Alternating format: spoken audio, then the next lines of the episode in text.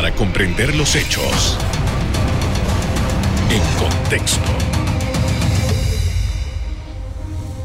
Muy buenas noches, sean todos bienvenidos y ahora para comprender las noticias las ponemos en contexto. En los próximos minutos hablaremos de la apertura de bares, discotecas y los aforos para bailes, actividades y espectáculos. Para ello nos acompaña Mélida Trujillo, promotora de evento. Buenas noches. Buenas noches, Carlos, ¿cómo estás? Gracias por la invitación. Gracias, gracias por haber aceptado nuestra invitación. Mélida, eh, eh, hay un momento, todo parece indicar que ya esto que en algún momento se concibió como el bloque 6, empieza a dar los primeros pasos en Panamá. En primer lugar, quisiera que nos explicara la actividad de cuando hablamos de la industria del entretenimiento, de los eventos, de los conciertos, de, las ah, ferias, etcétera ¿De qué estamos hablando? Bueno, estamos hablando de una industria eh, que solamente en espectáculos, solamente en conciertos masivos le da a trabajo informales y formales a más de 35 mil familias. Eh, estamos hablando de un bloque que genera eh, ingresos no solamente propios, sino para el país, porque nosotros tenemos que pagar una serie de impuestos cada vez que hacemos un, un evento. Igual en ferias, igual en congresos, si traes un artista internacional o alguien internacional, no viene de gratis. Y entonces hay que, hay que hacerle una serie de procesos que solicita el país para poder hacer un evento como esto. Eh, Está de todo, están los congresos, están las ferias, están los 15 años, están los floristas, están los proveedores, están los que venden las comidas dentro de los eventos. Es una gama muy, muy, muy amplia. Imagínate que dentro del bloque 6 ahí se, se dividió en seis, eh, seis rubros y nosotros, los eventos masivos, somos el último rubro. O sea que se ha venido abriendo paulatinamente eh, basados en las reuniones que han tenido del bloque 6, grupo 1, 2, 3, 4, 5, y a medida que se han estado dando estas reuniones, se han estado abriendo los, los bloques dentro del bloque 6. Y nosotros, pues obviamente, somos los últimos en el, en el, en el, en el bloque del bloque 6. Pero somos eso, somos una industria que eh, solamente en eventos eh, masivos le damos eh, trabajo a más de 35 mil familias al año. Ahora bien, Melida, para seguir con la explicación antes de entrar en el detalle de lo que podría, lo que pudiera pasar, ¿qué es lo que ha representado para este grupo en particular estos 18, casi 19 meses de cierre? Bueno, muchos de nuestros compañeros han tenido que cerrar. Eh, es algo imposible de sostener una oficina. La oficina eh, de ShowPro eh, ya cerró. ellos pues no, no, están operando en estos momentos, sin embargo, tienen temas pendientes que sí, pues van a seguir, vamos a seguir en la, en la industria.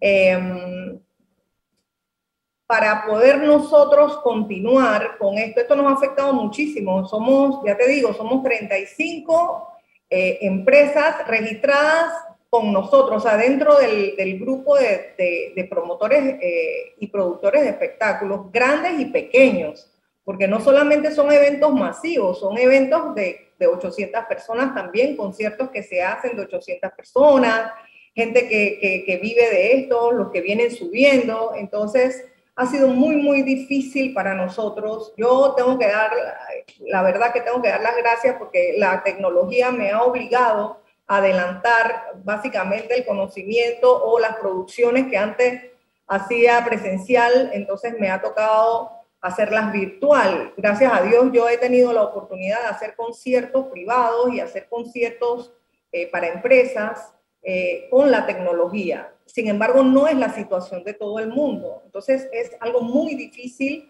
porque vivimos de esto. Este es el negocio que escogimos para vivir y no es que vamos a hacer eventos y hacemos fiestas y nos llenamos los bolsillos. Muchas veces hacemos los conciertos y perdemos dinero, pero este es el negocio que escogimos. Ganamos en uno, perdemos en otro y así vamos. Eh, y esto ha sido muy, muy difícil para el gremio, la verdad. Nos estabas diciendo hace un rato, Melida, que eh, ustedes se han agrupado en estas 35 empresas y que eh, han tenido algunos acercamientos con las autoridades y está explicando las diferentes instituciones con las cuales ustedes tratan. Quisiera que nos explicara cuál es el estatus de esto. Bueno, eh, primero que todo, darle las gracias al ministro de Cultura, porque aparentemente él es el que está apañando todo el tema de, la desesperación que hay en el, no solamente en el gremio, los artistas, los artistas en todo sentido, el arte. Eh, y nosotros pues no teníamos como un, nunca hemos tenido como alguien que nos, que nos acogiera dentro de una plataforma que dijéramos, oye, nosotros pertenecemos a esta institución. Entonces, Dentro de todo lo que se ha dado, pues el Ministerio de Cultura, el ministro Carlos Aguilar, nos ha apoyado a gremiar a todos los que tienen que ver en contexto con todo lo que hacemos nosotros. Para poder nosotros hacer un concierto tenemos que sacar un montón de permisos, pagar impuestos eh, y antes de prender un micrófono ya todo tiene que estar listo. Entonces, para poder nosotros, lo que nosotros estamos tratando de que el Estado y que el gobierno no entienda, porque ya en este momento ya lo entiende, pero es muy difícil cuando existe una ley de hace mucho tiempo. Imagínate que esta ley de espectáculos de 1960 y pico y se vino a como el 74 o 79, no me acuerdo cuál de los, de los dos, pero lo que te digo es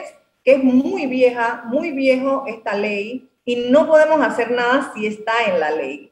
Entonces, ¿qué nos toca a nosotros? Sentarnos a proponer una ley de espectáculo. Pero imagínate cuánto tiempo nos va a tomar. En eso estamos trabajando.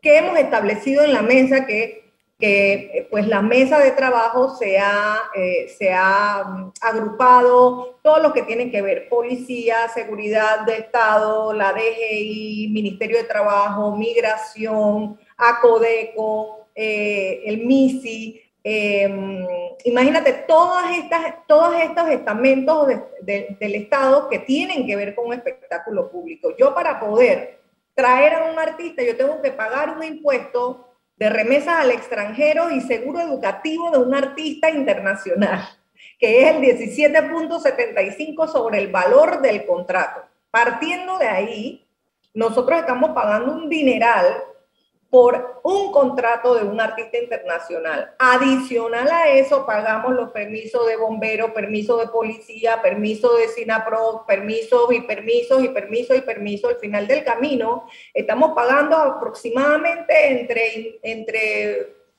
entre todo un 34 por 32 y pico por ciento, 32, 34, 75 por ciento de los eventos. Entonces, es bueno que hemos tenido estos acercamientos porque ellos no sabían cómo se manejaba. Aparte, todas las oficinas, por ejemplo, migración trabajaba parte del Ministerio de Trabajo. Eh, eh, eh, todo el mundo, la policía trabaja parte. Bueno, la policía trabaja en conjunto con municipios, porque si no tenemos el permiso de la policía, el municipio no nos da los permisos. Si no tenemos el permiso de bomberos, ni SINAPRO, ni esto, no nos dan otro permiso. Tenemos que llevar también, o sea, es un tema de nunca acabar. Pero eh, hemos vivido con eso y los que hemos estado haciendo eventos y conciertos nos hemos acostumbrado a, trabajar de esta manera, eh, por lo cual no debe ser. Países como República Dominicana, Puerto Rico, Perú, Colombia, han, han hecho de la industria del entretenimiento un, algo, un hub, un enlace eh, eh, con el turismo de cada país. Entonces, eh, nosotros en, en este sentido estamos tratando de hacerle saber al Estado panameño que hay maneras de poder resolver el tema del ingreso de, un artista, de gente que viene a Panamá, a Panamá, a los conciertos, con los vuelos y todo lo demás que tiene que ver mucho con la parte turística. Con esto, Mélida, tengo que ir a un cambio comercial. Vamos a regresar en breve con más información acerca de la industria del entretenimiento y la situación que afronta en esta nueva etapa de la crisis sanitaria. Ya regresamos.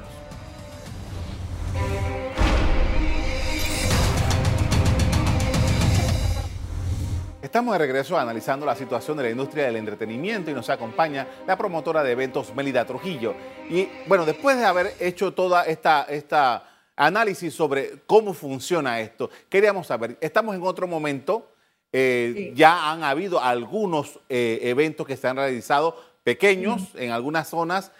¿Qué es lo que sigue? ¿Se puede hacer el tema del aforo y todo esto? Ya, si se coordina toda esta, la tramitología que se puede hacer, ¿están las compañías que hacen espectáculos en condiciones de traer espectáculos a Panamá? ¿Es permitido? ¿Cómo está eso? Mira, eh, eh, para, para, cerrar el tema de las tramitologías, estamos buscando un camino. Eh, de hecho, el Migración y Ministerio de Trabajo están queriendo hacer como una sola. Lo que queremos al final del camino es lograr hacer una ventanilla única.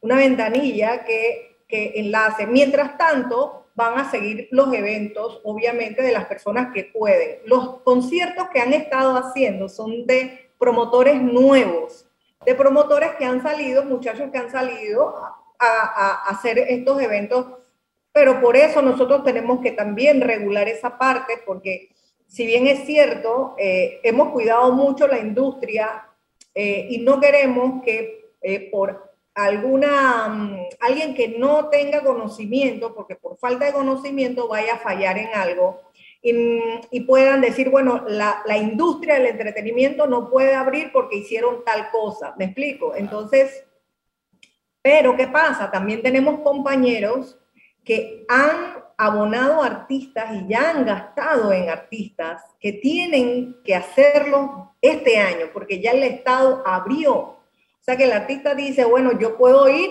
a cumplir contigo este año. Así que por eso que se han estado dando estas situaciones. Sin embargo, los ingresos nuestros tienen que ver mucho con los patrocinios. Si no hay patrocinio, entonces nosotros no nos podemos esperanzar a la taquilla, porque tenemos que tener el ingreso, eh, la base que, que es la inversión de la propia empresa, el ingreso del patrocinio y lo que genere la taquilla para nosotros ver una ganancia. Entonces, si esto no se ha dado de aquí a diciembre, los productores grandes de espectáculos no van a poder hacer eventos. Sí se han estado dando porque la gente tiene que hacer sus eventos y cumplir con los artistas, pero no quiere decir que es que se va a ganar un montón de dinero. Es simple y sencillamente que si no se hace, el promotor pierde su plata con el artista porque ya el gobierno abrió.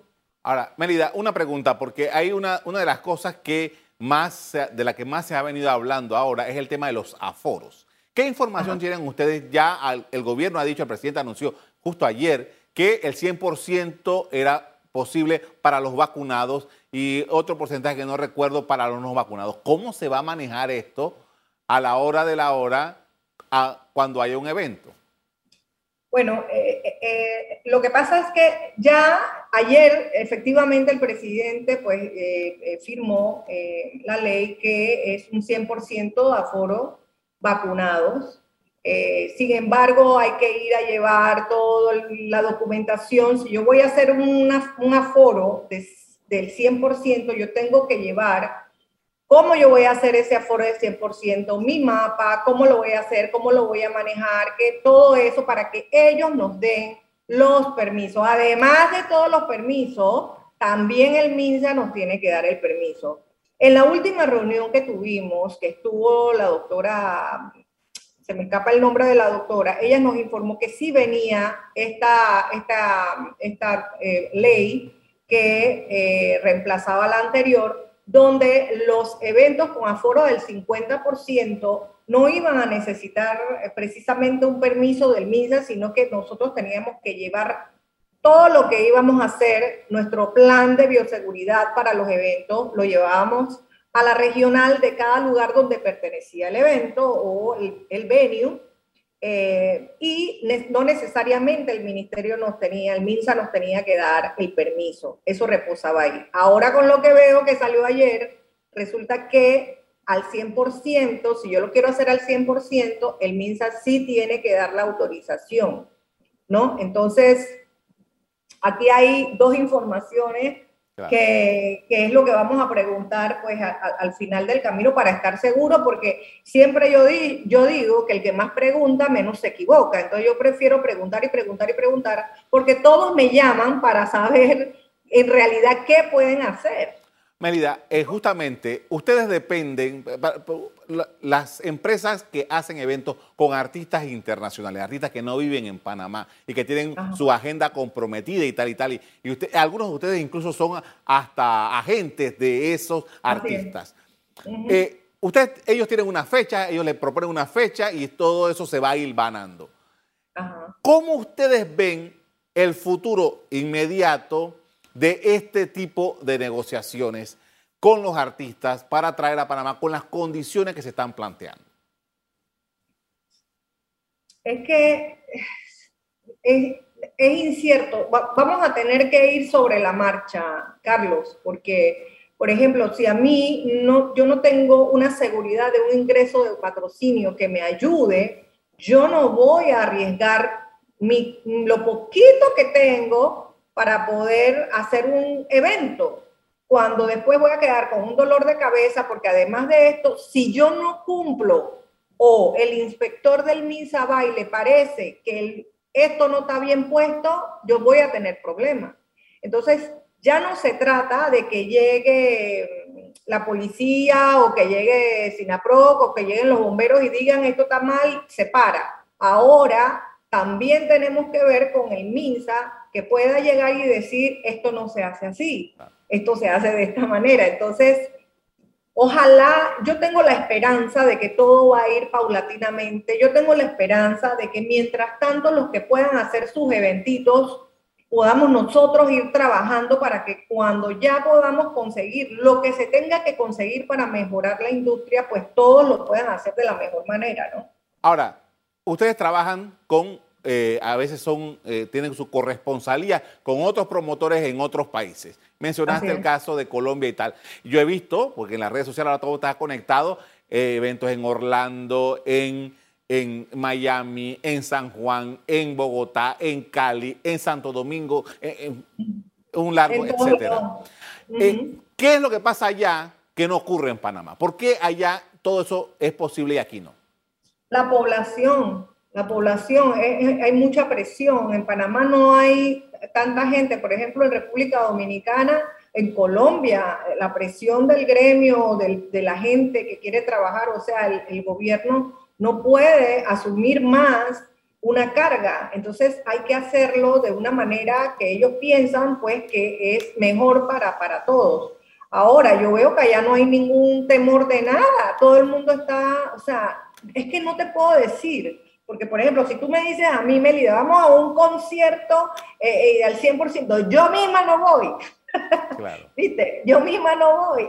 Este, ¿Por qué? Porque no es que tenga temor, sino que es muy incierto esto, todavía no sabemos, tenemos que esperar los 15 días, ahora que abrió la cuarentena total, tenemos que esperar los 15 días a ver qué pasa. Dios quiera que no pase y que nosotros tengamos la posibilidad de decir, podemos abrir, podemos trabajar, no hay ningún problema y no cargarle un trabajón a los doctores, hospitales y que de nuevo recaiga todo y vamos para atrás. O sea, es un, es un, es un caso mm, de mucho cuidado. Yo, por ejemplo, no puedo decir que el Estado panameño ha hecho algo mal, porque yo no quisiera estar en este zapato, la verdad pero eh, en cuanto a la salud se trata, hablo de, la salud, pero creo que lo hemos sido muy prudentes en el sentido de aguantar un poco más que los demás países. Yo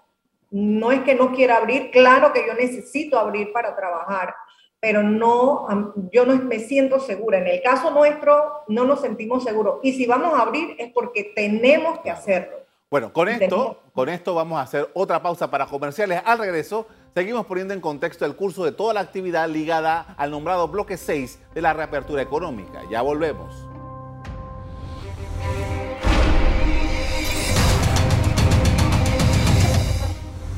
En la parte final estamos de regreso con Mélida Trujillo, promotora de eventos de larga trayectoria, analizando la reapertura de la industria del entretenimiento.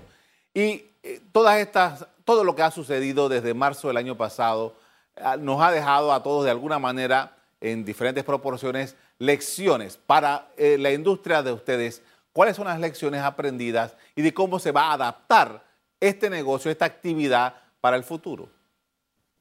La tecnología llegó para quedarse, Carlos. En realidad, eso es una realidad. Eh, no te estoy diciendo con esto que vamos a ser híbridos. Posiblemente, eh, te hablo de híbridos, eh, semipresenciales, para poner una palabra a, esto. Hemos aprendido a, que juntos somos más fuertes en el sentido, en el gremio del espectáculo. Nosotros pues teníamos, bueno, de mi parte no, pero sí hay otras empresas que no eh, tenían esta, esta unión o esta, esta cercanía y hemos hecho eh, este grupo de, de, de, de, los promotores donde hablamos todos los días, donde, tú sabes, la cercanía es más, donde eh, eh, uno pues cuenta su, su, su, tema y, tratamos de apoyar, donde eh, hemos aprendido a, a, tener paciencia, a tener calma, hemos aprendido a, a, que, a que las cosas pues hay que pensarlas muy bien, a no, a no, a no hacer, a no actuar de manera impulsiva, eh, y a consultarnos un poco más de, la, de, parte del, del, espectáculo, del gremio hablando. ¿no? Entonces, em, lo que te digo de mi parte, he aprendido a quedarme con la tecnología, adelanté lo que yo no sabía si lo iba a poder hacer en cuánto tiempo, la verdad, y tuve que en un mes meterme en un curso y aprender este, sobre la tecnología eh, y, nos hemos venido y hemos aprendido a quedarnos con, esto, ¿no? Con lo que está pasando y poder vivir con lo poco, que esa es otra, eh, vivir con lo poco y saber que, no necesitamos más que hacer las cosas como deben ser, ¿no? Eh, eh, una pregunta adicional. El 2022 está a la vuelta de la esquina. Se supone que el 2022 debería ser mucho más flexible de lo que estamos en este momento. Hay ofertas, hay, por ejemplo, hay eventos que son fijos. Por ejemplo, el Panama Jazz Festival, que ha estado vinculada a eso. Eh, eh, las ferias, son, pero que de eso, que eso que es fijo, actividades fijas, eh, ¿hay algo, hay algún adelanto? ¿Se, ¿Se está viendo algo o no?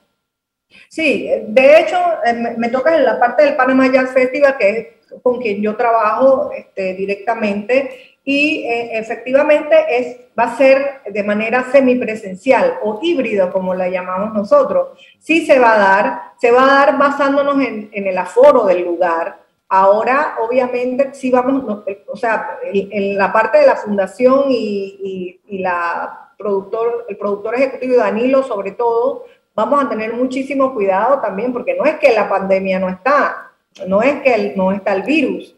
Así que de todas formas vamos a tener mucho cuidado. Lo que íbamos a hacer, lo que hacemos todos los años con una capacidad eh, presencial al 100%, vamos a estar manejándolo basándonos en cómo se va comportando la, el, momento, en el momento, pero sí estamos trabajando, en este momento eh, eh, se estaba trabajando al 50% de la capacidad de cada evento.